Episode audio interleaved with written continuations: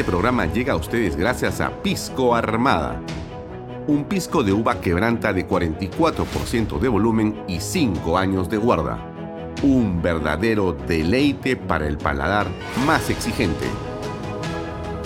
Cómprelo en bodegarras.com y recuerde, tomar bebidas alcohólicas en exceso es dañino. ¿Estás en busca de la vivienda soñada? Esta noticia es para ti. Ya comenzó la preventa de la segunda etapa de los departamentos de las Lomas de Yura. Seguro te estás preguntando cuánto cuesta. Gracias al bono de techo propio de 43.312.50 soles, tu departamento te sale a tan solo 85.087 soles. Es para no creerlo. Donde puedes vivir como siempre soñaste en el único proyecto de techo propio en Arequipa. Los departamentos cuentan con tres dormitorios, sala, comedor, cocina y un baño. Todo dentro de una urbanización privada y ya consolidada. No lo pienses más, no hay nada como tener tu vivienda propia y dejar de pagar alquiler, independizarte y vivir tranquilo en un proyecto que lo tiene todo. Agua potable las 24 horas del día, luz, desagüe, alumbrado público, áreas verdes, pistas, veredas, seguridad. Y lo más importante, cuenta con título de propiedad. Y eso no es todo, también contará con áreas comerciales y colegios. Recuerda que comprar una vivienda es la mejor herencia que le puedes dejar a tus hijos. Contáctate ahora mismo con el área comercial y sé parte de las lomas de Yura. ¿Cómo están? Muy buenas tardes, noches. Bienvenidos a una nueva edición de Vaya Talks por Canal B, el canal del Bicentenario. Gracias por estar conectados a eh, nuestra señal en streaming 24 horas al día. Eh, gracias por eh, darle like, por darle share, por comentar este programa. Gracias por estar siempre con nosotros. Nos puedes seguir por las redes sociales de Alfonso Valle las de Canal B, la aplicación de Canal B que puedes descargar gratuitamente. La puede ver en la página web de Canal B, canalb.pe slash live. Ahí va a ver este programa en vivo lo puede estar viendo solamente a través de YouTube o alguna otra eh, plataforma eh, como LinkedIn o inclusive Twitter o Facebook y puede estar echado en su cama seguramente viéndola en la comunidad de su hogar o de su oficina o donde se encuentre y hay un televisor con conexión a Internet. Eh, y también nos puede seguir, por supuesto, por nuestra amplia red de cable operadores a nivel nacional. Salimos también por eh, expreso.com.p, las redes sociales Diario Expreso y los domingos también salimos por PBO Radio 91.9 FM, la radio con fe. O sea, este programa usted lo va a escuchar si está manejando su vehículo y pone un poco de música o cruza por ahí en el dial a PBO Radio, escuchará la voz eh, de este servidor seguramente en la repetición de los programas. Así es. Bueno, gracias por acompañarnos. Hoy tenemos eh, un programa muy interesante porque vamos a estar hablando de varios temas. A ver, en principio vamos a conversar con eh, Camilo Ferreira del Centro WINAC para conversar en torno a la nueva ley de industrias. Esto que parece bueno, pero en el fondo a todo el mundo preocupa muchísimo porque existen sin duda tufos de un pasado que fue bastante malo para el país cuando se pone a generar exoneraciones tributarias. ¿Qué significa eso? Bueno, vamos a conversar con él algunos minutos para que nos oriente y usted esté prevenido frente a esto que parece una buena noticia, que parecería para los congresistas que han apoyado, apoyado este proyecto, algo bueno, pero que es preocupante. Después hablaremos con Fortunato Quesada, este hombre vinculado a la Cancillería, un profesional de Torretagle, que eh, quiere comentar algo que ha pasado con eh, un caso en el cual él fue protagonista, habla de un complot, habla de corrupción, bueno, los detalles vamos a preguntarle en qué consiste. Hay un fallo judicial que lo repone y que pone a fojas cero algo que lo destituyó en su oportunidad hace seis años. ¿De qué se trata? Vamos a conversarlo con eh, Fortunato Quesada en unos minutos más. Y finalmente conversaremos con Anteno Flores Araos, eh, que fue presidente del Consejo de Ministros en el gobierno eh, breve, intenso y bastante accidentado de Manuel Merino de Lama. ¿Qué fue lo que pasó? ¿quiénes conspiraron? Hubo un golpe morado en ese eh, año. Exactamente a qué se debió lo ocurrido en el país. Bueno, de eso vamos a conversar y de mucho más con eh, Antero Flores Arauz. Eh, antes que nada, eh, y para comenzar, déjeme hablarle y mostrarle lo que ha sido una opinión en torno a esta ley general de industria. Es una ley que por lo demás genera una serie de exoneraciones creando una especie de oligarquía de empresas o de empresarios o de arribistas que pretenderían beneficiarse de manera, creo yo, eh, inapropiada, ¿no? Eh, y además con una serie de matices en esta ley que permite que los propios gobiernos regionales definan qué puede ser o no exonerado.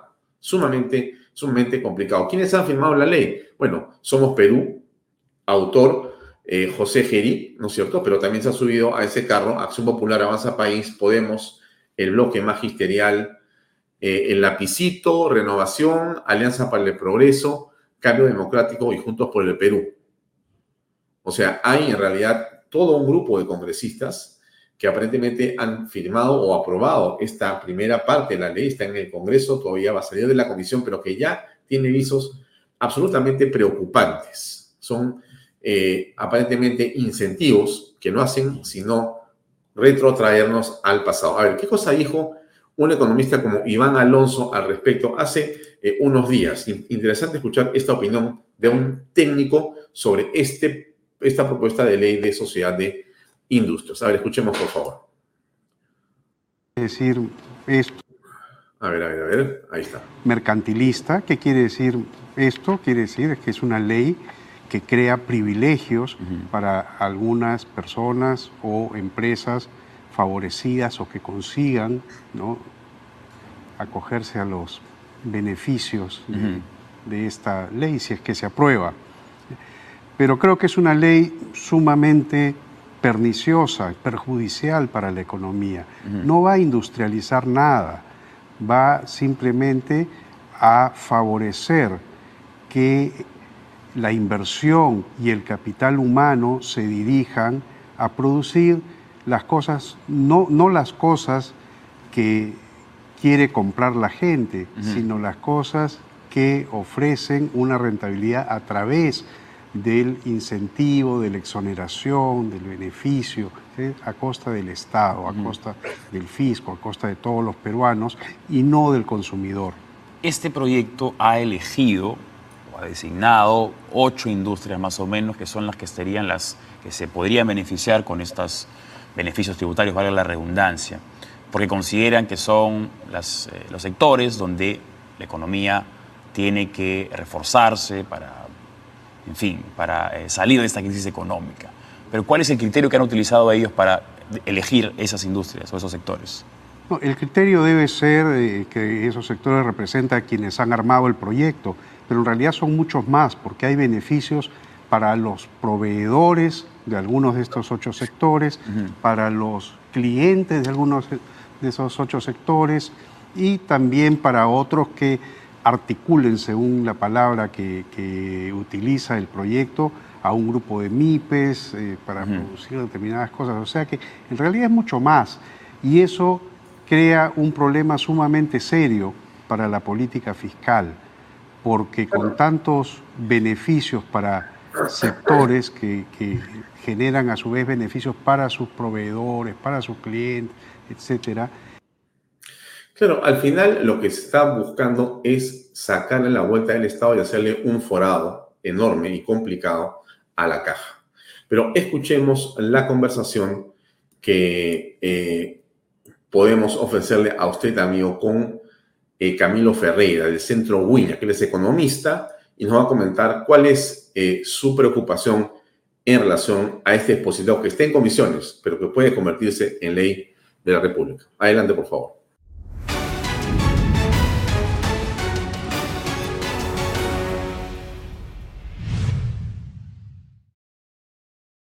Bien amigos, estamos con Camilo Ferreira, es economista del Centro WINAC, para conversar sobre esta próxima futura y esperamos que al final eh, derogada ley de industrias que el Congreso pretendería impulsar. Eh, ¿Cómo estás, Camilo? Gracias por acompañarnos. Antes que nada, ¿qué es Centro Wiñac? Eh, el Centro Wiñac es un centro que se dedica al análisis político y de políticas públicas, ¿no? Ya. Bien. Eh, entonces, en este momento hay en el Congreso una ley, un proyecto de ley. Está casi listo para salir al debate o listo para salir y finalmente convertirse en ley de la nación.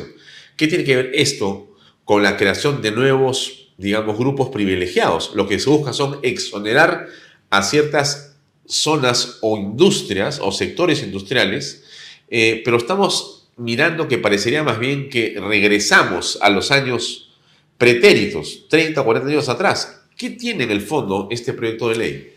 es un proyecto de ley bastante extenso, ¿no? Es un proyecto de ley de 131 páginas, por lo tanto, sus efectos son bastante amplios.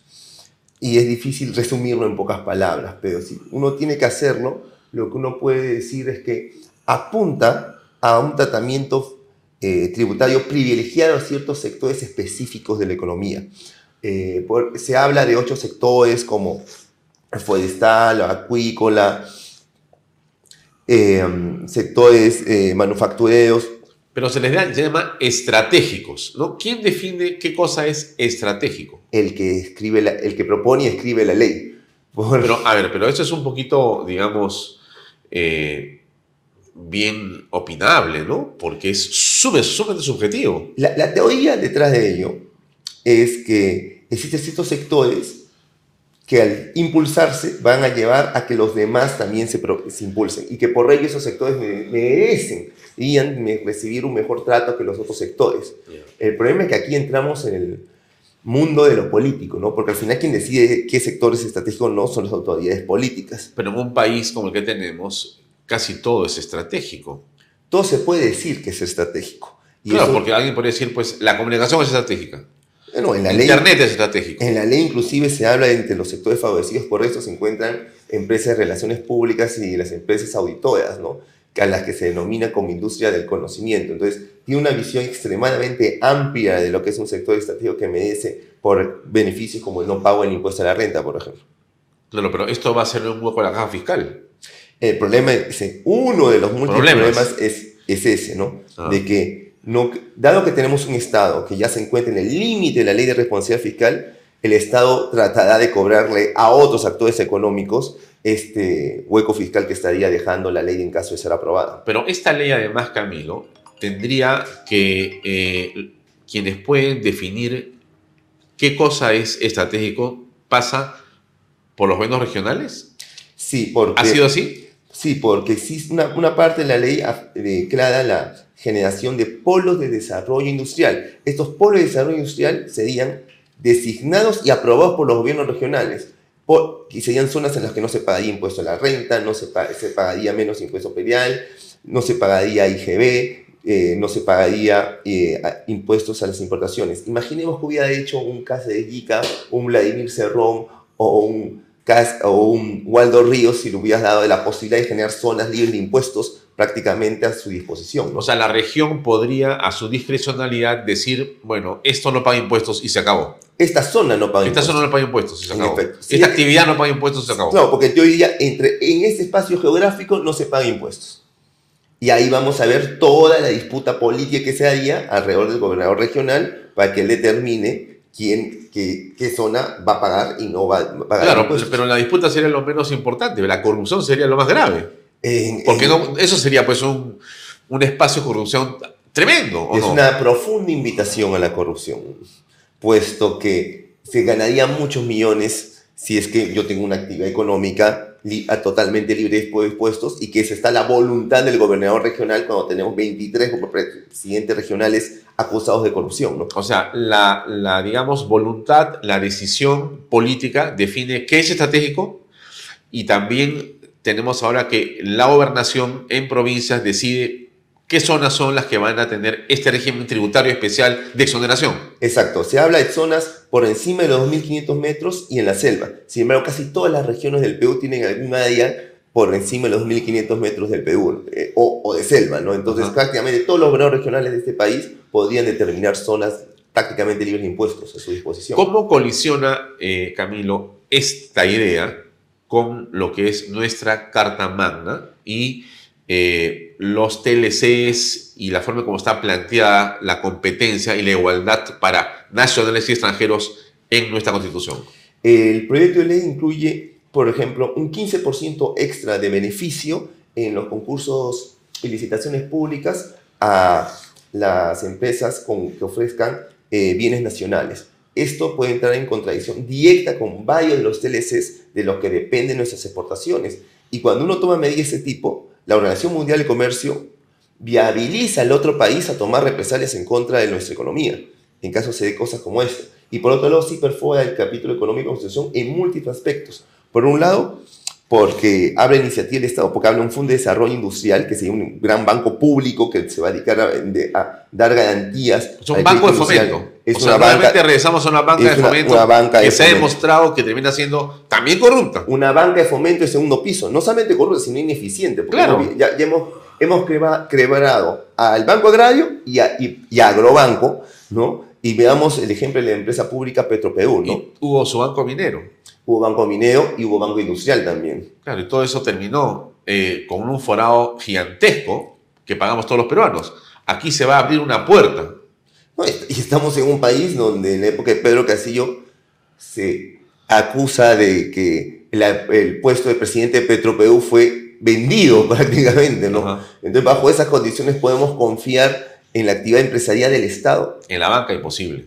Imposible. La experiencia es nefasta. Eh, lo otro es que da la impresión que aquí lo que se busca es que la actividad eh, económica o industrial sea dirigida por el Estado. O sea, hacia donde queremos ir, el Estado va a decir, mira, como esto tiene incentivo, dedícate a esto mejor. ¿Así va a funcionar en Perú? Es que en buena medida se está copiando el modelo eh, desarrollista argentino o en el mejor de los casos brasileños, ¿no? donde tenemos un Estado que determina cuáles son los sectores a los que hay que impulsar, a los que darle tratamiento fiscal eh, favorable, mientras todos los demás vamos a tener que estar pagando impuestos como los otros resto de ciudadanos. ¿no? Ahora, ¿esta nueva ley de industrias en qué estado se encuentra en el legislativo en este momento? Actualmente se encuentra en la Comisión de Producción, pero lo que más eh, genera preocupación es que eh, recibió, el proyecto de ley recibió firmas de múltiples bancadas, tanto de izquierda como de derecha. Sí, he visto a todos ahí eh, metidos y una foto donde todos están felices. Pareciera que este, o no la han leído o no se han dado cuenta de lo que están firmando. Es que una ley de 131 páginas tiene esa ventaja, ¿no? Donde la pregunta es eh, los resultados, las métricas, el efecto de esa ley puesta en el sistema peruano no se analiza en el proyecto. Es interesante, tú revisas 131 páginas y hay una página de análisis costo-beneficio y sobre el impacto fiscal, por ejemplo, es un párrafo. Y, y, toda la parte costo-beneficio no tiene ni una cifra. No puedo creer. Un párrafo en el que dice, asumimos que la industria va a crecer tan rápido que compensará todo el efecto de la menor recaudación como un artículo de fe, verdad autoevidente que no necesita ningún grado de prueba ni estudio previo. Este, estamos ocupados en una serie de temas en el país. La agenda se pone por otra parte, ¿no? O es la seguridad, o es la economía, o son los viajes de la señora Boluarte, o son los congresistas que acompañan a la señora Boluarte, o esto o lo otro, que termina siendo irrelevante. Y lo relevante como esto, firmado por congresistas que creemos han estado en otra cosa, o sea, ni siquiera están dando cuenta porque están firmando, termina siendo una amenaza absoluta para la economía del país. ¿Cuál es el principal perjuicio de leyes como esta? Eh, para, mí el principal es que va a perforar la naturaleza del modelo, que vamos a pasar a un nuevo modelo en el que el que más gana es el que produce bienes de mejor calidad y más baratos, hacia un modelo en el cual gana el que consiga manipular la ley para obtener beneficios. Claro, vas a crear una casta nueva. Una casta empresaria. Regresan los empresarios de los 70s y 80s que pasaban más tiempo reunidos con funcionarios públicos que con sus subordinados, ¿no? Impresionante. ¿eh? Bueno, esperamos que no, ¿no es cierto? Esperamos que el Congreso pueda eh, reflexionar, porque ¿qué va a ocurrir acá? Va a haber un debate Esperamos con el debate se explique claramente que esto es un desastre. Lo óptimo sería que se convocara, a, quisiéramos ver que ya se ha expresado, por ejemplo, el BCR. Pero hay unas el instituciones, INEM. por ejemplo, el IPE, que es una institución eh, importante que reúne gente calificada y capacitada, ya ha señalado que esto es un absoluto absurdo. Lo que muestra es que tiene múltiples eh, campos en los cuales los efectos que se esperan no se deberían dar, como por ejemplo el efecto de las zonas económicas especiales, ¿no? Y la zona de exoneración, o sea, la selva disfruta de múltiples exoneraciones y eso no se ha transformado en un gigantesco polo industrial en medio de la selva, ¿no? O sea que bueno, esperamos que entonces exista una corrección pronto de este tema. Por supuesto. Muchas gracias, Camilo. Muchas gracias, Alfonso. Bien, amigos, seguimos adelante con Bahía Toxi, más conversaciones. Adelante.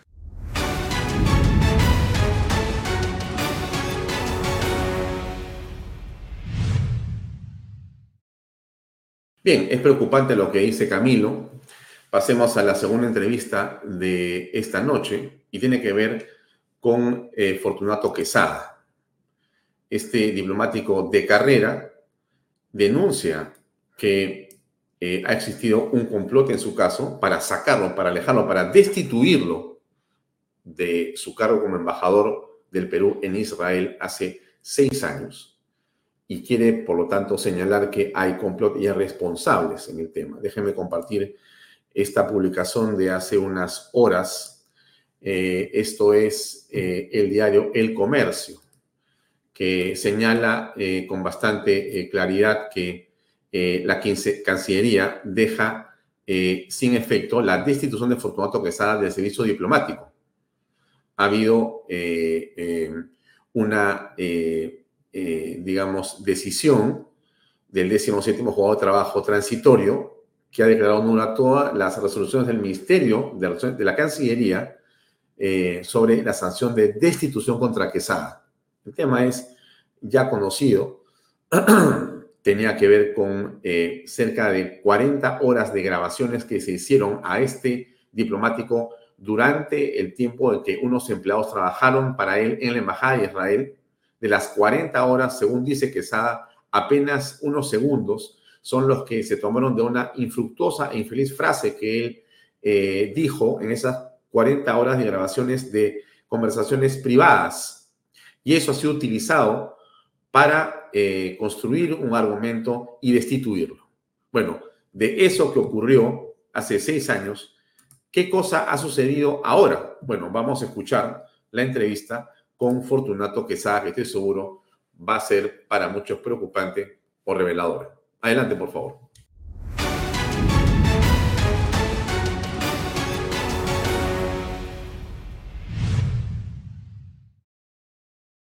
Bien amigos, seguimos en Bahía Talks. Estamos ahora con el embajador Fortunato Quesada, embajador del Perú en Israel, hasta hace unos años. Como ustedes recuerdan, nosotros tuvimos al embajador Fortunato Quesada en una entrevista en Bahía Talks, antes que inclusive estuvimos en Canal B, para conversar en torno a este, a este caso, que fue un caso muy sonado de hace cinco años o seis años, y que produjo una serie de hechos con una eh, destitución, una suspensión eh, de actividades del embajador en su actividad profesional. ¿Qué fue lo que ocurrió? Fortunato, gracias por acompañarnos ahora en Vaya Talks. La pregunta, te robaría resumir el caso para contextualizar y saber en qué se encuentra ahora. ¿Cómo es que la justicia termina por darte la razón?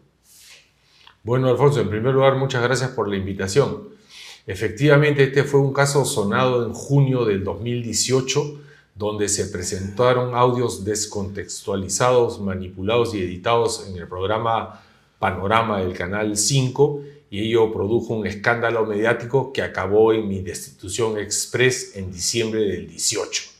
A partir de mayo del 19, yo me dediqué a la vía epistolar a los cancilleres de turnos explicándoles la verdad de los hechos de lo que había sucedido. Y así llegamos hasta el año 2020, donde salieron los famosos 31 folios legalizados en Israel, donde constan la organización y planificación del complot hecho por el señor Bosa, jefe de gabinete del entonces canciller Néstor Popolicio, y Pedro Rubín, el jefe de cancillería que yo tenía en Israel.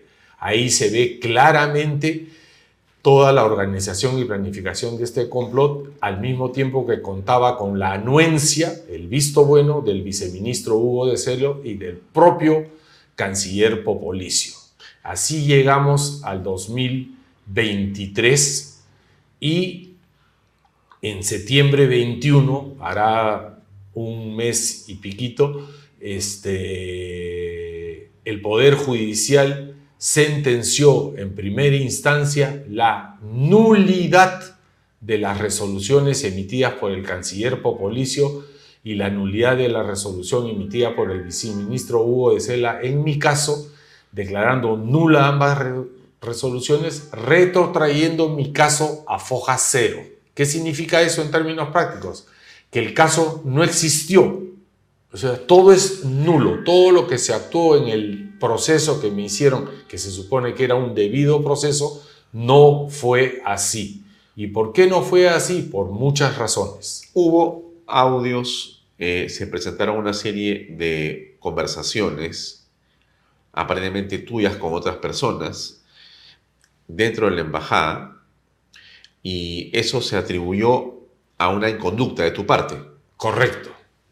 ¿Quién está interesado en esta trama, en construir un complot contra ti y por qué razón? Esto ocurre en la Embajada de Perú en Israel, ¿correcto? Correcto. Esto, Danos un poco de, de historia sobre esto. Esto ocurre entre marzo y junio del 2018 cuando yo estoy en Israel y esto es ordenado por el ministro consejero Pedro Rubín a los empleados que yo tenía en la residencia, una empleada del hogar y un cocinero, quienes me grabaron, aunque tú no lo creas, 40 horas hay de grabación de mi persona, de todos los diálogos y conversaciones que yo mantenía día a día con ellos, hasta que Lamentablemente yo utilicé una frase impertinente, la misma que fue descontextualizada el 17 de junio del 18 en Panorama. ¿Y no entiendo, o sea, de 40 horas hay una frase.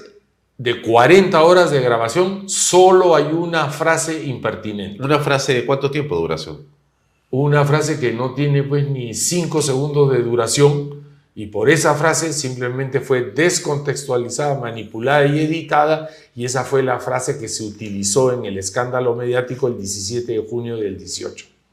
Por esa razón, con ese argumento, es que se te destituye. Así es, por mi conducta funcional, amén de usar varias cosas menores, inclusive eh, se me acusó de que yo había falsificado un documento, lo cual es falso porque una nota verbal de encargaduría de negocios es una nota formal que simplemente se rubrica, no tiene nada de fondo, es una cuestión formal.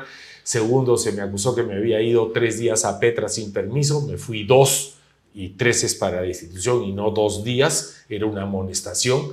Y en tercer lugar, se decía que yo maltrataba a todo el personal y en Israel, donde hay, Alfonso, igualdad de género, no había ningún documento de los empleados o los supuestos maltratados que me acusara formalmente. Era todo era dimes y diretes, testimonios falsos que a la larga han servido para que el juez años después, en septiembre 21, 2023, declare la nulidad de las resoluciones de Popolicio y de Cela, porque simple y llanamente no tienen sustento técnico, ni sustento testimonial, ni sustento probatorio y quienes tenían el interés. Rubín, él mismo ha contado en estos folios que él recibía órdenes de Popolicio, canciller, y de Cela, viceministro, a efecto de grabarme para hacer este escándalo mediático. Claro, pero lo que no se comprende es por qué existe una animadversión, una fijación del canciller y el vicecanciller contra ti. ¿Por qué? Para eso.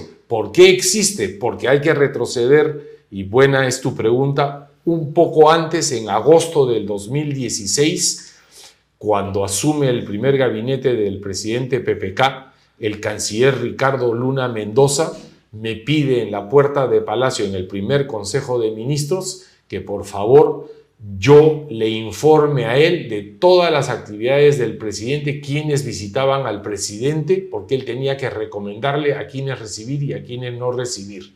Yo ante la perversidad de esta instrucción no ética, además ilegal, porque yo no soy un soplón y menos chismoso, le iba a contar yo al canciller, si el canciller tiene una relación directa con el presidente de la República y todos los temas de relaciones exteriores los ve el canciller con quien dirige la política exterior, que es el presidente de la República. ¿Tú no estás subordinado?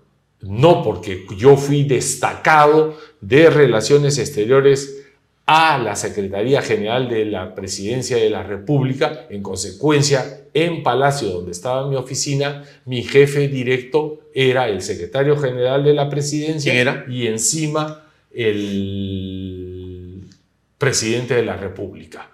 ¿Quién era al comienzo este, el saliente secretario general? Era el señor Nicolás eh, eh, Rodríguez y el presidente de la República era PPK. Entonces, mi subordinación... O sea, tú, tu lealtad y tu discreción con respecto a Pedro Pablo hace que se molesten contigo Exactamente. Como y que, yo y no- que terminen esto. y que terminen esto.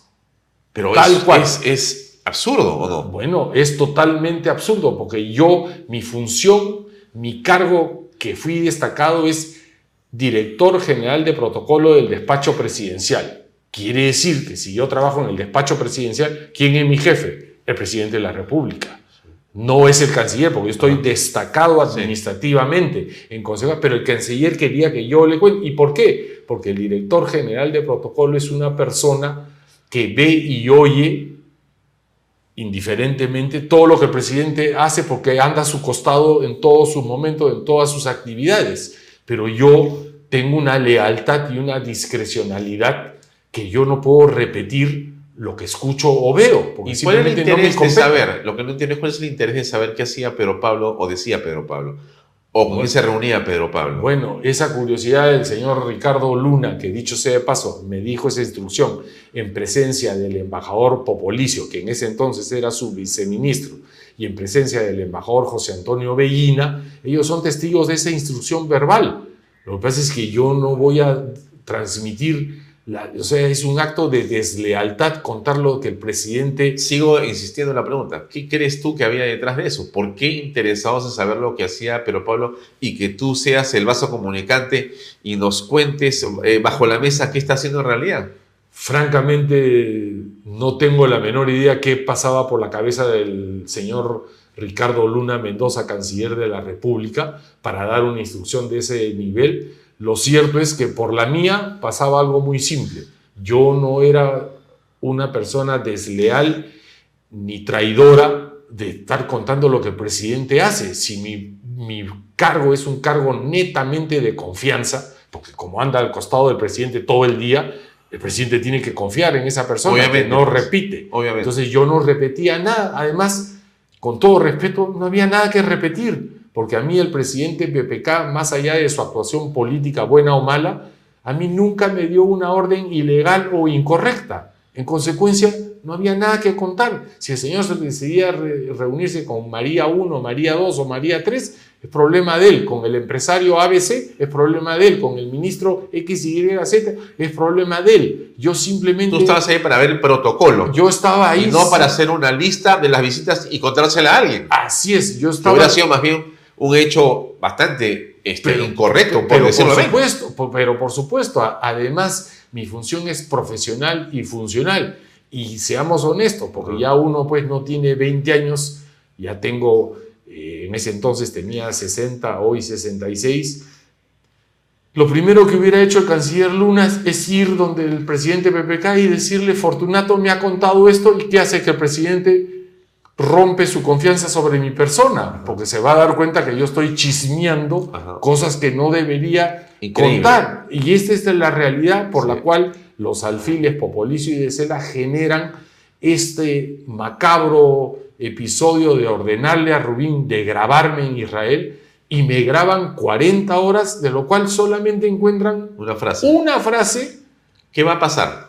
¿Qué va a pasar? Ya salió la sentencia en primera instancia que declara Todo va a foja cero, no hay caso. Todo, todo va a foja cero, no hay caso y se tiene que retrotraer y hacer un nuevo caso, lo cual a mí personalmente me conviene que se haga un nuevo caso con todas las de la ley, ¿Por qué? O todo lo, lo que se llama el debido proceso, porque a mí no, me se, no se me respetó la presunción de inocencia, el derecho de la proporcionalidad, el derecho de la imparcialidad, y además yo no cometí ningún delito.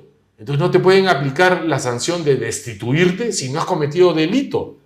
Ajá. Entonces hay una desproporcionalidad y nosotros, con el doctor Enrique Gersi, que es mi abogado, hemos presentado una medida cautelar Ya. al Poder Judicial a efectos de que yo pueda ser repuesto inmediatamente por el canciller a la situación de actividad.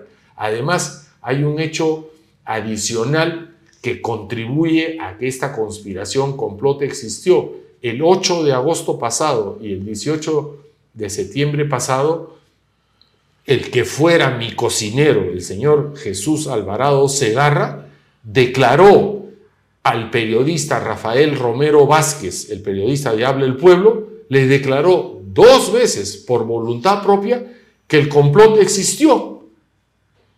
Él mismo que participó grabándome el 2018, él mismo reconoce cinco años después que hubo el complot y que Popolicio y De Sela eran los que le daban las órdenes a Rubín para grabarme para generar este complot, este escándalo mediático.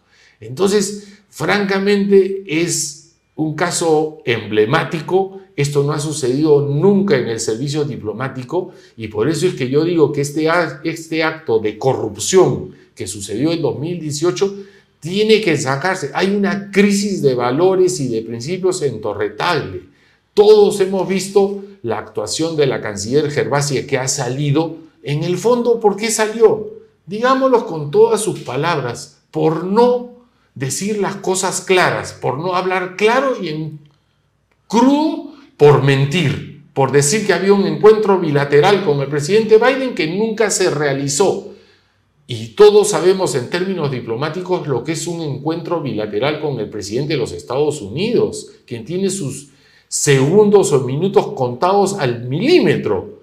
Y venden la idea de que había un encuentro bilateral cuando no hubo. Le costó la cabeza a la canciller y al embajador del Perú en los Estados Unidos por mentiras absurdas. Entonces, esta crisis diplomática que se vive es profunda. El doctor Fernán Altuve lo acaba de declarar el día domingo en el programa de Claudio Toro, Dime la verdad, que acá hubo una conspiración hasta de forma delincuencial, criminal, porque no se hace todo para votar a un funcionario y ellos pensaron que no se iba a descubrir. Las mentiras tienen patas cortas.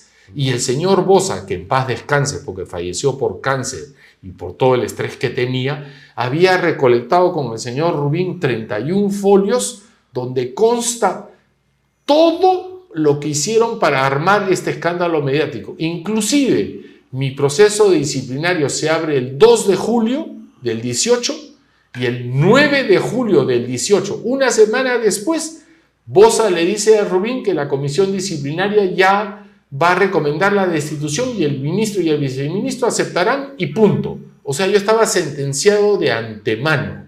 Acá, hoy en día, los principios y valores y tanta prestancia que se dice del servicio exterior, desde el año 2016 con el canciller Luna hasta la fecha, el prestigio ha ido en caída libre. Yo le he mandado cartas a los cancilleres eh, Mesa Cuadra, López, Astete, Wagner, Maurtua, Landa, Rodríguez Mackey sobre mi caso y ninguno hace nada.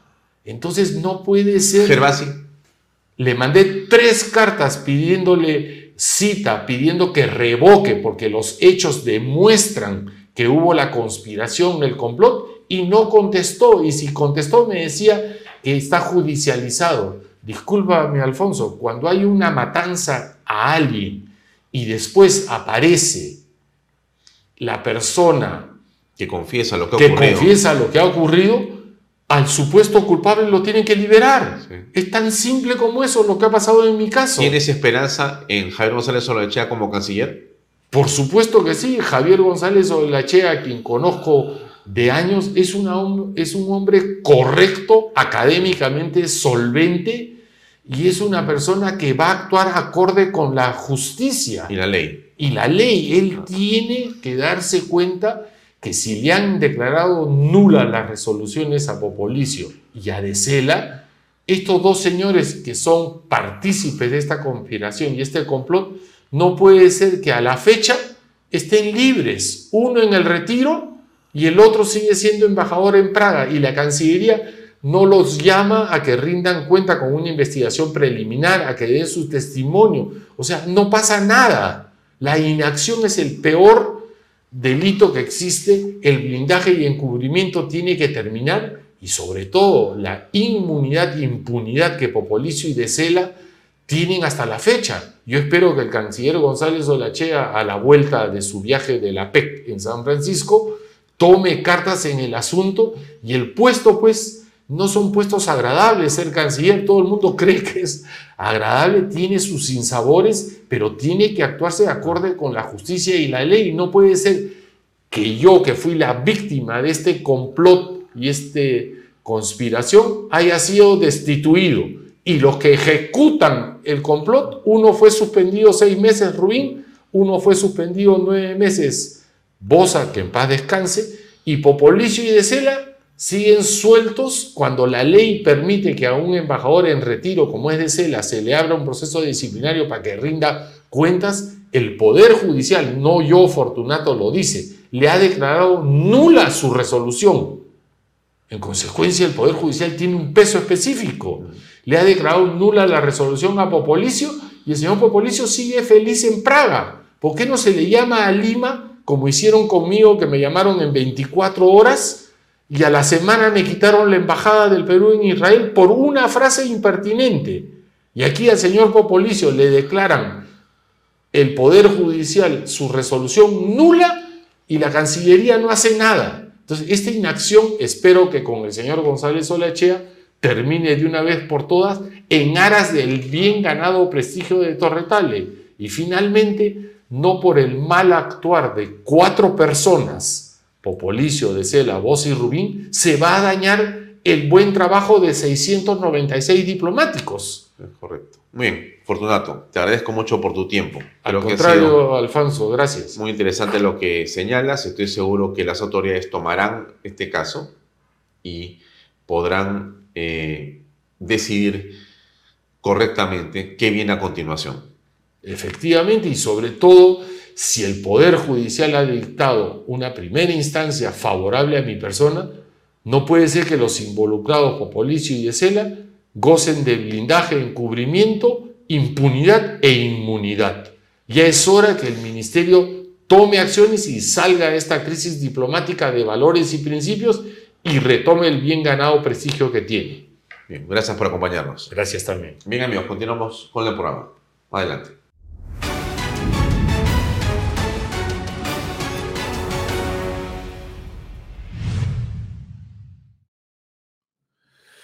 Bien, creo que el caso de Quesada, como estamos apreciando, eh, va a requerir, por cierto, eh, que la Cancillería se pronuncie, que la Cancillería diga algo. No podría y no debería quedarse ese tema sin ser resuelto y que los involucrados, si se sienten afectados eh, en lo que está ocurriendo, pues que interpongan también su opinión o sus recursos y su verdad. Pasemos a otro tema. Eh, estamos 15 de noviembre. El 14 de noviembre, hace tres años, Lima vivía una convulsión.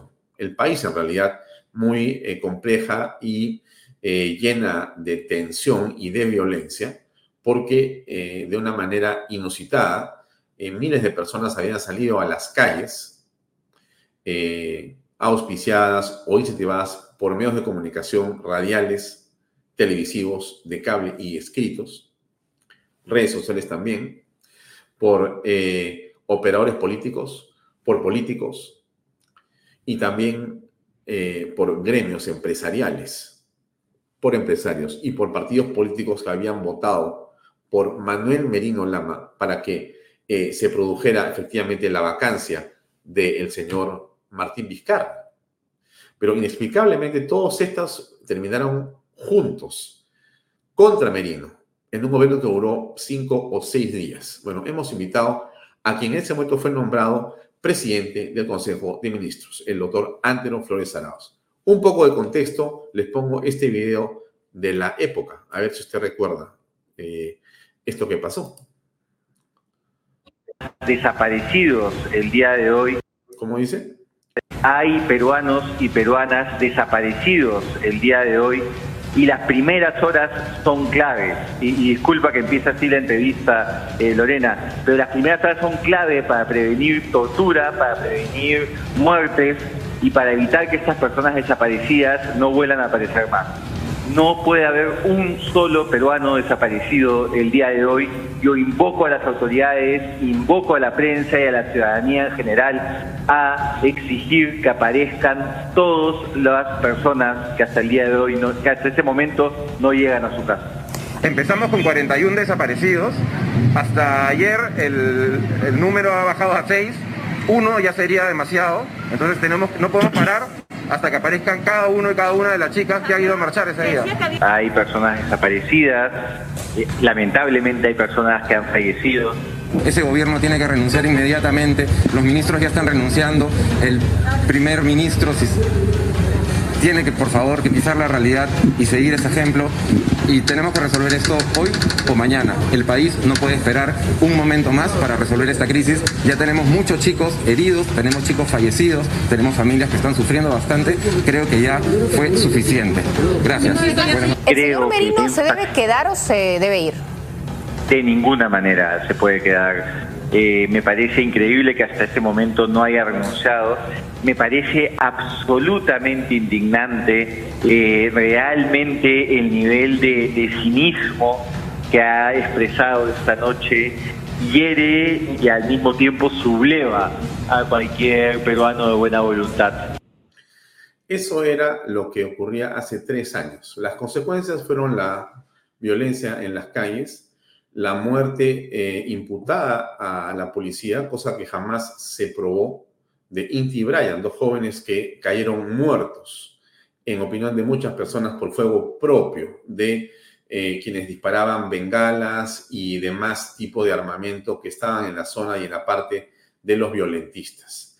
Efectivamente, esto ocurrió y esas muertes fueron eh, entonces la explicación, la razón, el argumento que permitió por un arte casi eh, mágico convertir a Francisco Sagasti, que firmaba en las horas siguientes que el que debía regresar era Vizcarra al poder, ¿no es cierto? Terminó Sagasti siendo presidente del Perú. Así es. Eh, de una manera impresionante. Todos los que habían votado por la vacancia se auto eh, cancelaron eh, para poder ser, digamos, eh, quienes reemplazaran al señor Manuel Merino de Lama. Y solo los que habían votado en contra de Vizcarra eran los que estaban impolutos y podían ser entonces ofrecidos como presidentes del Perú. Sagasti levantó la mano y dijeron, bueno, este es el hombre. Y terminó Sagasti presidente del Perú de una manera, sinceramente, increíble eh, ¿no es cierto? Empujada por una muchedumbre que pedía a gritos más violencia. Las cosas usted después las recuerda, pero nosotros hemos querido invitar a justamente eh, el doctor Antero Flores Arroz para conversar de lo que pasó sinceramente en eso. Veamos la entrevista con él. Adelante con Antero.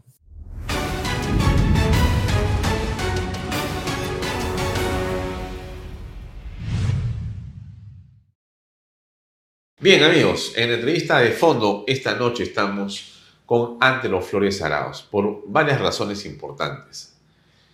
Antero ha sido eh, el protagonista de un hecho muy importante en la historia política reciente. Hace tres años, el doctor Flores Araos era presidente del Consejo de Ministros del gobierno de el doctor Merino. Merino de Lama había sido eh, por sucesión constitucional, nombrado presidente de la República. Había asumido el mando ante la vacancia de Martín Vizcarra. En esa circunstancia se produjo una eclosión social, se produjo una, eh, en realidad, escalada violentista que no se había visto en la ciudad organizada desde muchos frentes, con la participación de partidos políticos desde el Congreso, asusando la misma, congresistas, medios de comunicación, ONGs, gremios y empresarios. Vamos a tratar de reconstruir qué fue lo que pasó y después de tres años, qué reflexión le queda al país en torno a este tema. Antelo, gracias por estar con nosotros. Encantado, Alfonso. Si retrocedemos tres años al 14 de noviembre, estamos hoy 15, al 14 de noviembre, eh, la situación es de una tensión absoluta. ¿Qué estaba ocurriendo? ¿Qué ocurrió? Vimos en las calles una serie de manifestaciones que terminaron en gran violencia. Hubo sobre todo dos, y la violencia fue inaudita, nunca antes eh, conocida en esa forma, y se hablaba mucho de represión policial, cuando la policía lo único que hizo es repeler, porque lógicamente si es atacada, si se ataca a otros civiles, si, se hace destrozos de propiedad privada y de propiedad pública, la policía no puede estar cruzada de brazos. Lógicamente actúa, reacciona, no acciona, reaccionas, no reprime, repele. Y eso generó en la segunda de estas marchas con violencia, pero violencia no de muchos manifestantes que habían salido, te soy franco, de buena fe, y creyendo seguramente en estos discursos que se daba, Manuel Merino no tiene legitimidad, ha habido un golpe de Estado en el Congreso, cosa que no era cierta. Manuel Merino asumió con toda legitimidad porque no habiendo vicepresidentes a ser vacado Vizcarra, le correspondía al presidente del Congreso, y él era el presidente del Congreso. Más aún, el Congreso votó por 105 votos, si no, me, si no mal no recuerdo. O sea, una votación Una espectacular. vacancia constitucional Así es, y hubo una asociación constitucional. absolutamente. Lo que dice la ley exactamente, la Carta Magna. Así es. Al no haber vicepresidente, porque Vizcarra era el vicepresidente y no estaba es. Arauz, pero Pablo había renunciado, le correspondía al presidente del Congreso, legítimamente, legalmente. Absolutamente.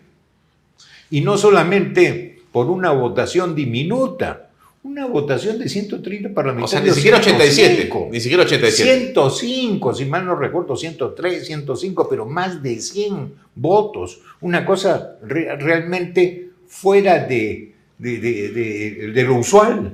Y entonces, en esa condición, el señor Merino de Lama era el presidente. Eh, Constitucional y legítimo. por sucesión, por, por, por encargatura, Así digamos, es. ¿no es cierto? Ya. Así es. Perfecto. Eh, y él pasó a nombrar su gabinete Así es. y te llamó a ti para que tú seas el primer ministro. Sí. Esa conversación inicial con Manuel Merino, ¿cómo es? Muy sencillo, se me presentó en mi casa, entre otras personas, con, me parece que fue con el congresista Burga de aquel entonces, de todos modos fue con Otto Gibovic, se me presentaron en la noche a mi casa y mm, Manuel Merino me pidió que asumiera el- la presidencia del Consejo de Ministros. Y la verdad que me pareció un acto patriótico hacerlo, porque yo ya no iba a participar en nada político, Tú has sido antes ministro de Estado. Así ¿En es. qué cartera? Yo he sido de defensa casi dos años. Y has sido congresista hasta ser presidente del Congreso. Hasta presidente del Congreso. Fui congresista 16 años, Ya. del 90 al 2006. Por lo tanto, la esfera pública no es un tema ajeno a ti. Más aún, he sido también embajador, he tenido a mi cargo la beneficencia pública hace muchos años.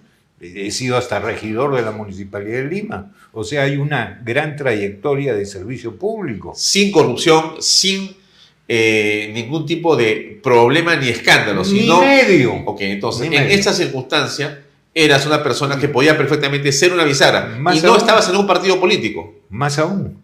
No, ya no, en nada. Claro, pues, o sea, habías estado. Tú eres, has sido pepecista. He sido presidente del PPC. Estabas en el gobierno de Eran García como ministro de Defensa. Ya era independiente. y digamos, te has movido con eh, respeto, corrección y educación con las demás bancadas y partidos políticos existentes. Podría Ahora- ser una buena bisagra tú. No solamente eso, sino seguramente porque me llamó este eh, Manuel Merino. Manuel Merino, porque además tenía un plan de gobierno del 16 y que ahora lo hemos editado. Yo te he mandado un ejemplar. El de orden. El de orden. Ah, tu partido político tenía un plan. Así es. Claro, Un que plan, había sido de primerísimo diseñado, nivel, hecho por 100 personas con toda seriedad. Nunca se ha publicado, se ha editado un plan de gobierno, primera vez, y se puso a disposición de todo el mundo, para cualquiera que lo, lo- lo- lo quisiera, Y está además hoy también como un documento para poder compartir para el que lo quiera. para el país. Para el país. Ya, en esa está. condición tenías entonces eh, elementos objetivos para poder Con- asumir. con, con- con cosa adicional.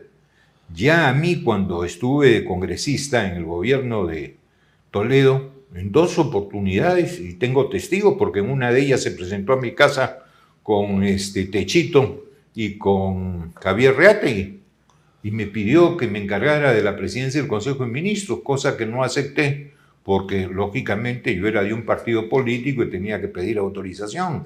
No me correspondía a mí solo la decisión. Y luego, en el gobierno de Pedro Pablo Kuczynski, sucedió algo igual. La diferencia fue que en la mañana, cuando me lo este, ofreció, lo acepté, y en la noche me llamó a decir no va. O Pedro que- Pablo. Pedro Pablo, así es. O ¿Y sea, quién fue PCM en lugar tuyo? Este, Meche Arauz, Mecha Arauz. que era una cosa lógica porque era además su vicepresidenta. Bueno, más es una persona eh, con todos los pergaminos para poder asumir Toditos. ese o cualquier cargo. Decente, honorable. Sí, totalmente. Y entonces, regresamos a el momento de noviembre en el que tú estás en tu casa con Manuel Merino y estas personas Sí. y te plantean este tema y tú dices, bueno, vamos para adelante. teniendo el antecedente, habiendo ya en el caso de Pedro Pablo, en el día, tener una serie de propuestas de, de ministros de Estado que me acompañaran, tenía pues bastantes cosas al favor. Ya. Plan de gobierno, saber qué era lo que se requería en el país, hacer las rectificaciones de las barbaridades que se hizo, sobre todo en salud con eh, Martín Vizcarra, y, y- y este plan de gobierno y, y los antecedentes que te he puesto. Sí. Entonces, me era muy fácil y la primera medida que se tomó en ese gabinete fue ratificar la convocatoria de elecciones generales, con lo cual se demostraba absolutamente, absoluta acción democrática Pero- y vocación democrática. Tú llamas a los diferentes, digamos, miembros de este gabinete, los Así es, convocas, así es. juran, No a todos, algunos fueron convocados directamente, yo no los conocía por, por Manuel Merino, pero la mayoría sí, los convoqué y gente que patrióticamente aceptó y fue un gabinete de primerísima nivel. le llamaron un gabinete ultra conservador.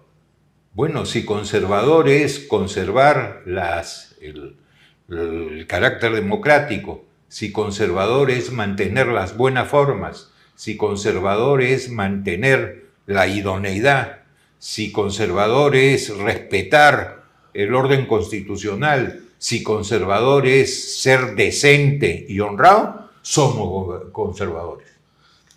Pero iba más allá, pues decía, son pues de la ultraderecha. ¿Qué derecha? Por el amor de Dios. ¿Dónde está esa derecha? De centro. Oye, yo de formación soy social cristiano. Vengo de una familia de clase media. Mi papá era vendedor de seguros. ¿Dónde está la derecha, por el amor de Dios? Pero percibo de tus palabras que tienes un poco de resquemor con la derecha. No le tengo, pero es que las cosas tienen que decirse como son. Si fuera de derecha tendría el orgullo que decirlo, pero no lo soy. El PPC Que- no era de derecha. Que tampoco, más aún. Yo Ahora resulta que nadie es de derecha, porque Javier González, a Javier eh, Bedoya de Negri, sentado donde estás tú, Sí. me ha dicho, somos un partido de derecha conservadora. Esa es mi no, posición. Por lo menos en mi época no. Y más aún, siendo del PPC y habiendo sido presidente del PPC, tuve algunas discrepancias. Inclusive este, considero que sus elementos que tienen que ver con la empresa, con la economía, por más que hablen de la economía social de mercado, Ajá. este, yo en la, en la cosa económica soy liberal, no soy social cristiano. Soy, so- soy Claro, humanista eres, eres un, este, de repente un liberal clásico en lo económico. Así es. Y un conservador en la parte familiar Así es. y en la parte de la tradición. social y, social. tradición. Así es. De acuerdo, estamos bien cerca. Pensamos muy Discúlpame, parecido. Igual era tu papá. Sí, sí, sí. No, no, estamos de acuerdo, por eso te digo, plenamente. Así es. Entonces, regreso al punto. Estamos en noviembre, tienes tu gabinete, ya se juró en Palacio de Gobierno, ya se produjo la juramentación, pero en la calle comienza a armarse una narrativa según la cual es ilegítimo el gobierno del señor Manuel Merino y este es un grupo que ha saltado el poder, o sea, se ha producido un golpe de Estado del Congreso a Martín Vizcarra y se han apoderado del gobierno ustedes. Sí. Ese es, lo que... Lo que entonces, fue. entonces hay que protestar contra eso. y comenzaron varios medios de comunicación a colocar cámaras y hacer microondas sin interrumpir la señal diciendo ya se están juntando, ya Las se están 24 juntando". horas. 24 horas al día ponían y si habían 20, esperaban que hayan 30, pues llegaron 30 y sigue llegando la gente y sigue llegando la gente. Prácticamente era una especie de... Este, De llamado, pues. Era un llamado Pero por supuesto. a la subversión. Pero por supuesto. No a la protesta solamente. ¿ah? Oye, la protesta cuando es legítima y cuando es pacífica y sin armas es absolutamente constitucional. Y bienvenida. Así es. Claro, porque desfoga al ciudadano que quiere protestar. Y eso está bien. Hay un derecho a la protesta, pero a la protesta legítima, cumpliendo con eso, que sea pacífica y sin armas, como dice la Constitución y como dicen los tratados internacionales de derechos humanos. Pero ¿qué fue lo que pasó? Pasó muchas cosas, Alfonso. Una de ellas, aunque a algunos les parezca tonta, fue consecuencia de la pandemia. La gente había estado confinada mucho tiempo. Y de repente se abrió la posibilidad de salir a la calle y protestar. Pero un hecho adicional chiquitito. En una radio muy importante, un médico que era el adalid del COVID decía que en realidad las marchas no contagiaban. Todo contagiaba, menos salir a marchar. Entonces la gente dijo, bueno, si no contagian, vamos a marchar. Y se produjo una eclosión y la gente salió a tropel. Pero por supuesto, dejaron las mascarillas de lado, dejaron la, ¿qué te puedo? El distanciamiento entre persona y persona que estaba en las normas legales de la, de la pandemia para prevenirla. Y como consecuencia hubo muchísimo más COVID. Cuanto más COVID ha habido después de estas manifestaciones. Fue de locura. La gente salía sin protección, sin nada. En una manifestación la gente pegada, de locura. Entonces yo creo que sí, el hecho de la pandemia, que, que se abría una ventana de salir del confinamiento, tuvo su consecuencia, me parece.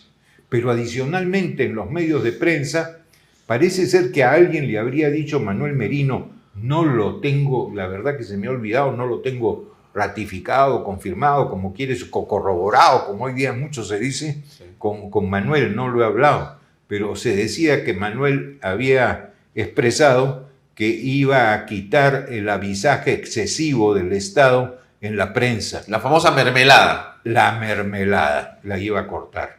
Y eso puede ser que haya Exacerbado. generado la, la, eh, la incomodidad, por decirlo suavemente, de cierta prensa que salió a exacerbar los ánimos. ¿Y qué se logró al exacerbar los ánimos? Que entraran vándalos, en fin, que hubiera hechos de sangre luctuosos, que hubiera agresión a la policía, que hubiera agresión a policías damas, que hubiera incendio de patrulleros, que había incendio de po- portatropas, que se deshiciera lunas y entradas tanto del Poder Judicial, lo que era el Ministerio de Educación y una serie de otros edificios, y una cosa muy extraña, extrañísima, donde es- estuvo el, el centro de protesta y donde murió Brian E Inti. y Inti, estos dos jóvenes que tenían prontuario, ¿qué sucedió? Que las cámaras de televisión de la Municipalidad de Lima no funcionaban. Qué raro, ¿no? Extraño, funcionaban otras, pero esa no. Qué coincidencia. Pero Y después, después ya en otro gobierno municipal, pedí por transparencia que me dieran copia de los videos, a ver si existían. Y en este gobierno municipal de López Aliaga me dijeron oficialmente que no había. ahora, Lógicamente, si la hubo, las desaparecieron, ¿no? tú dices extrañamente. Por decirlo en una No, forma pero, pero, pero no, Antero. Yo creo que la historia no debería registrar solamente la palabra extrañamente. Bueno, lo digo para no causar más incordia porque... Este, No, pero la- la historia debe ser contada como pero fue. En, pero en la administración municipal no te olvides que no solamente hay, hay alcalde, hay también muchos regidores y hay gente muy decente que si hubiera sabido que eso iba a desaparecer, no lo hubiera avalado. Claro, yo no estoy hablando ni imputándole la conducta ni al alcalde ni a una regidor. Lo que estoy ¿Quién diciendo es, algo ocurrió que es sumamente sospechoso, Así es. que no se logró saber qué había, sinceramente, finalmente desatado la desaparición de una cámara específicamente, o las cámaras que estaban rodeando, que deben haber sido varias, y un hecho como ese de tanta importancia, de repente solamente existe un registro de un teléfono celular que parcialmente muestra un disparo que le cae a la persona y cae de una especie de petardo o bombarda. Pero parece imposible que habiendo estado rodeado de cámaras, con todo en un momento tan central, Así es. no funcionaba. Pero más aún, ponte de que no hubiera un acto delictuoso, sino que esa cámara se hubiera malogrado un día antes, dos días antes, una semana antes. Es irresponsable también no haberla reparado, ¿no? Hay una responsabilidad por lo menos funcional. Cero. Cero, No ha habido nada. cero, nada. Ahora, hubo, en realidad, has dicho tú, eh, el asusamiento de algunos medios de comunicación. Hubo también el asusamiento de algunos gremios. O, o- o es un mal recuerdo que tengo yo. No es más recuerdo, es la realidad. Y, son, y sacaron comunicados que me ha costado mucho trabajo porque luego los desaparecieron conseguirlos. Y los he conseguido y los tengo. Comunicado de Confiep. O sea. Confiep en contra del, eh, digamos, gabinete y de el señor eh, Manuel Merino de Lama, que había asumido constitucionalmente el gobierno. Así es. Dos, Asban. La Asociación de Bancos del Perú. Y cuando le pregunté, porque llamé al presidente de esa institución, oye, ¿qué quieres decir? No entiendo. ¿Qué se- quiere decir lo que está puesto ahí? Me dijo, ya, pa, le colgué. No, increíble, increíble. ¿Quiénes estaban en esas manifestaciones? Hubo dos gerentes de banco, por lo menos de los que Así fueron ubicados, Sí. muchos empresarios, desde un edificio de un banco importante de- de- de- del país. Surco. En Surco. Este, Se proyectaba. Se proyectaba para que Imágenes contra la, ca- contra la casa el de Manuel Merino, de Manuel Merino. Así donde es. estaban sus hijas Así y es. su esposa. Así es. No estaba Manuel Merino. Así es. O sea, era un acosamiento, una violencia, una manera inusitada, un bullying, pero todo se respetaba. O sea, ahí estaba bien. Nadie decía una palabra. No había Comisión de Derechos Humanos, Defensoría del Pueblo, no había nada, sino todos los medios que asusando eso y haciendo que la gente vaya, en el caso que dices tú, a la casa de la puerta de Merino y ahí eran 10, 20, 100, 200, 300 personas gritando toda la noche. ¿Cómo así? Mira, cerca a mi casa, que También. dos veces, no menos de 500 personas. En cinco días. Sí, dos veces. O sea que no me lo cuentan.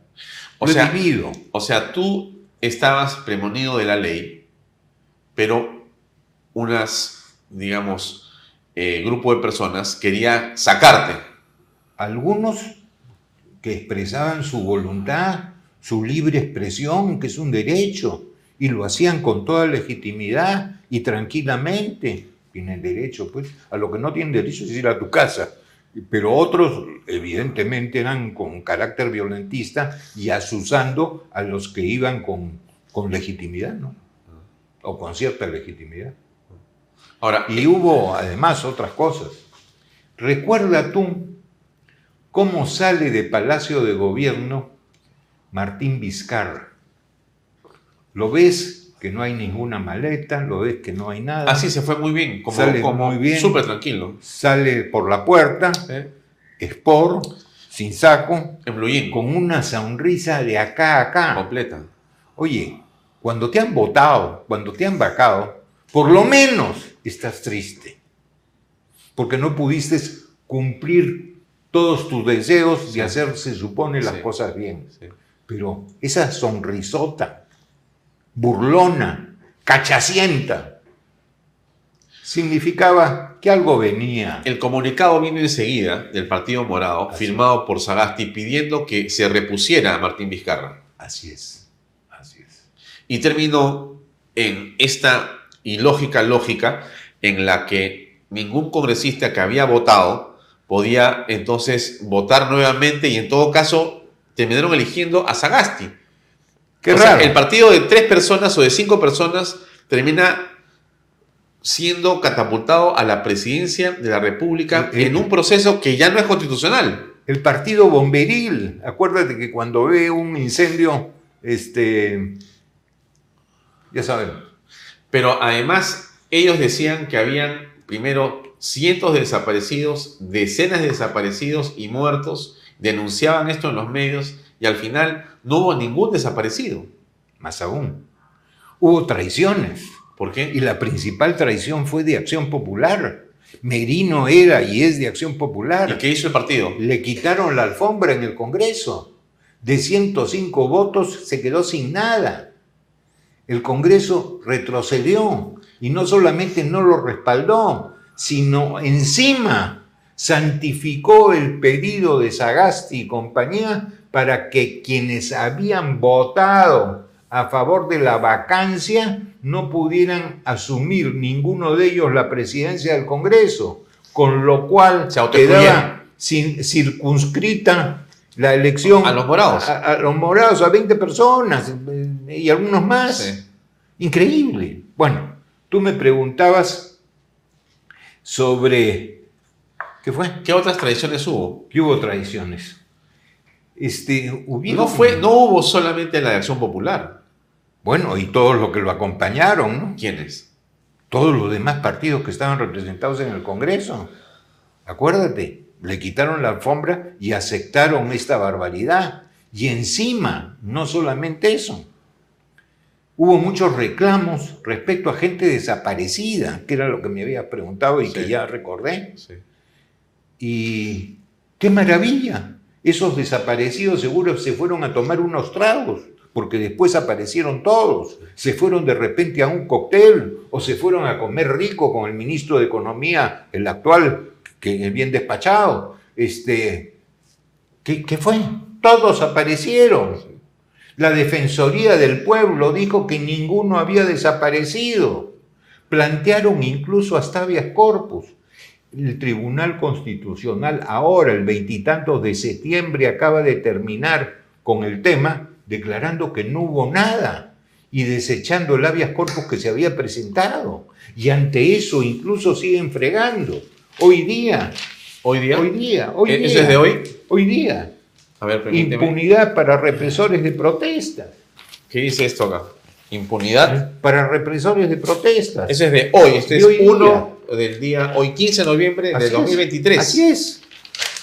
Y acá está. Acá está. Lo que estás buscando, que lo recorté. Ah, ya, muy bien. Impresionante. Impresionante. Las- Denuncia impunidad de Perú en la represión. Impunidad. Así Eso es. es. Lo que está diciendo, además, eh, jalando Sí. a lo que ha dicho Amnistía Internacional y todo el rojerío que ya conocemos. Oye, yo sí concuerdo en algo. Sí. No puedes tener procesos que te duren ya más de tres años. Tú, tú tienes que, lógicamente, ser más expeditivo en las investigaciones. Pero en todas las investigaciones que ha habido, inclusive en la que se hizo en la Comisión de Acusaciones Constitucionales, no ha habido nada contra los altos ejecutivos del Estado, o sea, con Merino y sus ministros, porque nadie dio orden de represión. Y menos de asesinato, tenía- pues. De asesinato. Ahora- Más aún, te cuento. Yo concurrí un día, que no sé si fue el 14 o el 13, a la prefectura, donde estaban reunidos los, los agentes policiales, y hablé con ellos, y está grabado, ya salió la grabación, diciendo, tiene que respetarse los derechos humanos, y al igual que los civiles tienen derechos humanos, ustedes también lo tienen. Clarísimo. Pero ha habido algo más ahí que creo que es importante recordar, eh. Eh, a ver, la prensa toma un papel irresponsable, los partidos políticos toman una actitud irresponsable, los gremios se voltean a la institucionalidad y constitucionalidad. Eh, pero yo iría más allá, ¿no? Para preguntarte, ¿qué pasó en el Estado mismo? O sea, en el gobierno mismo, porque tú tenías, tú, tú eres presidente de los ministros, tienes presidente de la República, o sea, no estás solo. Me imagino que eh, tienes a la Fuerza Armada y Policía Nacional a tu disposición. Se y supone. tú tienes el poder. Se supone, por lo menos teórico. ¿Y entonces qué pasó? Cuando tú has llegado a los ministerios, no había ni el portero. No había nadie que atendiera. Igual pasó en Palacio de Gobierno. ¿Abandono del cargo? Ni siquiera lo entregaron, pero nosotros tuvimos que entregar el cargo. Nadie nos entregó. O sea, nadie te, nadie te dijo acá está, por si acaso, De la- de- de- del Vizcarrato, acá tienes la Nada. cero. Nada. Cero. Y en todos los ministerios igual. Y sin personal. No tenías ni secretaria. Apareció a los dos días. Dos o tres personas. Punto. Yo tuve que llegar a llevar a gente de mi oficina para que me ayudara, de mi oficina particular. No había quien contestar el teléfono. No te imaginas lo que fue. ¿Fue un boicot? Pero por supuesto, clarísimo. Y cuando reunimos al servicio de inteligencia para preguntar qué estaba pasando, cómo se podía tener, oye, nos pintaron pajaritos volando, el servicio de inteligencia nació así, O sea, se tú, maneja así. pero vamos a ver, tú dirías que Vizcarra planeó regresar inmediatamente. ¿Cómo? Vizcarra planeó regresar inmediatamente. Esa es la impresión que yo tengo. Y estaban de acuerdo con los morados, porque ese comunicado de Sagasti Pero- firmando pero- para que él sea el pero presidente es eso. ninguna duda. Y entonces Además, el gobierno de Sagasti era un acuerdo con Vizcarra. Finalmente. Esa es la impresión que tengo. No lo he corroborado, no tengo cómo hacerlo. Pero esa es No, pero tu lectura política ahora es esa esa. es, esa es, esa es. Más aún, un señor que podríamos decir es un traidor a la patria. ¿Quién? Sagasti. ¿Por qué? Muy sencillo. Elevó a la, candi- a la, a la calidad de héroes y mártires a los señores con, con prontuario. Inti Bryan. Inti Bryan. Los puso a la misma altura de Miguel Grau, de Bolognesi. Bueno, es que para él son esos, porque e- esos muertos le permitieron el pretexto para ser presidente. Pero tú te imaginas. Su presidencia se la debe a él, se la ¿Te debe a? Bryan. Llevó encima a los familiares a la toma de mando en Palacio, en, eh, Palacio Legislativo. Oye, nunca se ha visto eso. Es, es- es realmente afrentoso contra Grotesco. la memoria de, Alfonso Ugarte, de Grau, de Bolognesi, de todos nuestros héroes. Es infame. Tres años después, Santero. Tres años después. ¿Qué cosa podemos sacar de conclusión? Porque algo tenemos que aprender. No es un hecho, eh, como quien dice, agradable recordar la situación de la salida de Merino de la forma como fue eh, votado de Palacio de Gobierno. Bueno, él renuncia porque no tenía nada que hacer. Discúlpame, tenías, ya había dos muertos y muchos heridos de ambos lados. Tenías que tratar de que las cosas se calmaran y evitar un baño de sangre. Oye, Merino se sacrificó por la tranquilidad del país. Esto es real. Ahora, entonces. Fue un gran patriota. Pero pregunto yo, la crítica es, ¿pudo Merino y Flores Arauz manejar la situación de otra manera para que no se desbordara esto así? ¿O esto ya era parte de un complot y era inmanejable y, y estaban metidos en un callejón sin salida? Era inmanejable. Porque ni, ni siquiera. O sea, nació ejemplo- muerto el gobierno. ¿Ah? Nació muerto ese gobierno. después de lo que todos hemos visto, no en ese momento, lógicamente llegas a esa conclusión, en que ni siquiera la Fuerza Armada había dado el reconocimiento que corresponde de arranque al presidente de la República. Y además, esto es un llamado, y hay que sacar moralejas, que no puede estarse un país en esta situación de cambios presidenciales. Hemos tenido cinco o seis presidentes en, en cinco años. Esto es de locura. No se ha visto en ninguna parte del mundo. Y eso se debe a enfrentamientos absurdos entre Congreso y Poder Ejecutivo. Enfrentamientos que hoy día además los vemos peores. ¿Por qué? Porque ya están todas las otras instituciones del Estado y no se dan cuenta que una cosa es ejercer tus atribuciones con legitimidad y otra cosa es estando, estarse peleando. Para eso, por ejemplo, yo fui el propulsor del Consejo de Estado cuando fui presidente del Congreso, en que informalmente te reunías y conversabas sin registros, sin reflectores, sin actas, y podías conversar, ¿qué opinas tú de esto? ¿Qué opinas tú de esto? Y si había alguna eh, eh, eh, resquemor, algún fastidio, limar asperezas. Todo eso se ha perdido. Y eso tiene que recuperarse por el bien del país. Se ha perdido la forma. Entre los peruanos no tenemos por qué mirarnos como, como enemigos. Podemos tener ser, ¿qué te puedo decir? Contendores, pero no enemigos. ¿Se han perdido las formas en la política? Totalmente, totalmente. Y es penoso. Oye, nosotros hemos vivido tiempos de, de gran caballerosidad. Acuérdate, por ejemplo, porque he conocido, que después de sesiones del Congreso, en casa de Ramírez del Villar, se reunían con Armando Villanueva, con Ramiro Prealé, con Mario Polar, conversaban a través de un, un café o un trago y podían conversar, porque además se generaban, podías tener discrepancias, pero se generaba un clima de amistad y de cordialidad. No había insultos, otro tipo de gente. ¿Se extraña eso? Muchísimo. Y creo que a la falta de eso, de esas formas y de esa gente, ha contribuido la llamada democracia interna entre los en los partidos, porque lamentablemente en los comités no está de la mejor gente. Yo creo que si bien hoy día con la legislación hay 20% de candidatos al Parlamento que lo puede poner la cúpula partidaria, yo creo que eso Oye, invitados podría llevarse al 50% para que haya mejor gente. Mejor. Sí.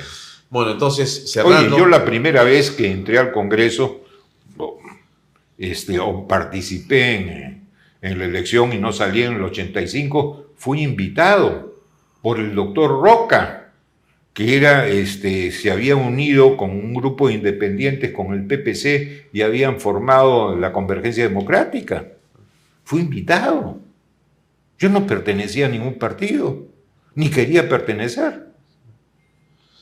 Ahora, estos eh, modos en los que la muerte se busca, la muerte de ciudadanos inocentes se busca para que sea, digamos, el argumento de una violencia mayor o de una desestabilización, también se ha buscado por Pedro Castillo cuando Dina Boluarte asume de manera constitucional de gobierno. Y se piensa celebrar el 7 de diciembre, después de un año del golpe de Estado. Ya hay movilizaciones para que haya subversión otra vez. Estamos frente a un hecho que no ha terminado.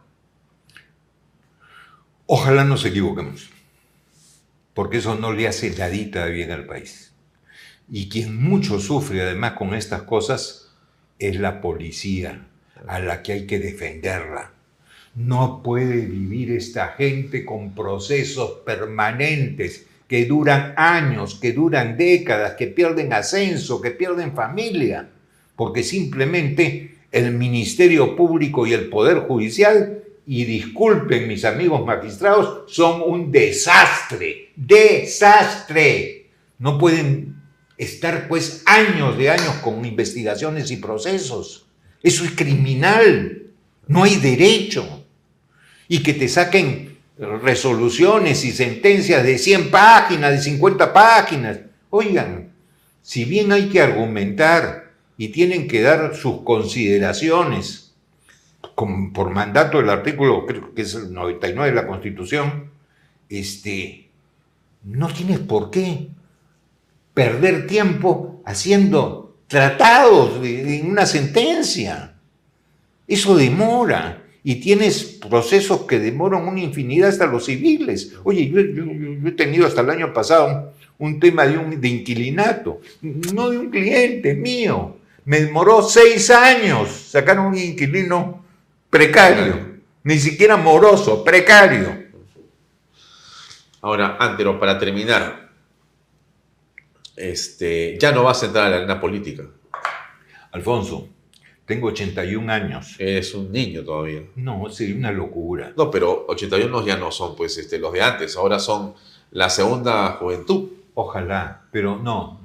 Ya uno no tiene la misma fuerza, podrá tener inclusive mayor experiencia, mayor conocimiento de las cosas, pero te falta también tener más actividad física que no la tengo, porque ya los años pesan. Y entonces, ¿qué es lo que hago? No voy a entrar, y se los he dicho a mis amigos del PPC, a ningún partido político, ni al PPC que me han invitado a reincorporarme. ¿Por qué? Porque he recobrado mi libertad, Alfonso. Puedo decir lo que me da la gana. Puedo decir lo que siento. Puedo decir lo que conozco. Y ya no habrá quien me diga, ¿por qué lo dijiste? No debiste decirlo, como ya me pasó en el 2007. No, señor. Recobré mi libertad y le ejerzo, si bien no en política partidaria, le ejerzo en mis columnas de opinión. O acá. O acá. Entonces. Nadie te va a pedir cuenta por lo que has dicho en Canal B. Y si me piden cuenta, se vayan al carajo. Muy bien. Antero, gracias por acompañarnos. Gracias a ti y Muy a- disculpa por el carajo. No, yo sé. Muy amable. Gracias. Amigos, eso es todo por hoy. Nos vemos mañana a las seis y media en Talks. Gracias. Buenas noches. Este programa llega a ustedes gracias a Pisco Armada. Un pisco de uva quebranta de 44% de volumen y 5 años de guarda. Un verdadero deleite para el paladar más exigente. Cómprelo en bodegarras.com y recuerde, tomar bebidas alcohólicas en exceso es dañino. ¿Estás en busca de la vivienda soñada? Esta noticia es para ti. Ya comenzó la preventa de la segunda etapa de los departamentos de las Lomas de Yura. Seguro te estás preguntando cuánto cuesta. Gracias al bono de techo propio de 43.312.50 soles, tu departamento te sale a tan solo 85.087 soles. Es para no creerlo. Donde puedes vivir como siempre soñaste en el único proyecto de techo propio en Arequipa. Los departamentos cuentan con tres dormitorios, sala, comedor, cocina y un baño. Todo dentro de una urbanización privada y ya consolidada. No lo pienses más, no hay nada como tener tu vivienda propia y dejar de pagar alquiler, independizarte y vivir tranquilo en un proyecto que lo tiene todo. Agua potable las 24 horas del día, luz, desagüe, alumbrado público, áreas verdes, pistas, veredas, seguridad. Y lo más importante, cuenta con título de propiedad. Y eso no es todo, también contará con áreas comerciales y colegios. Recuerda que comprar una vivienda es la mejor herencia que le puedes dejar a tus hijos. Contáctate ahora mismo con el área comercial y sé parte de las Lomas de Yura.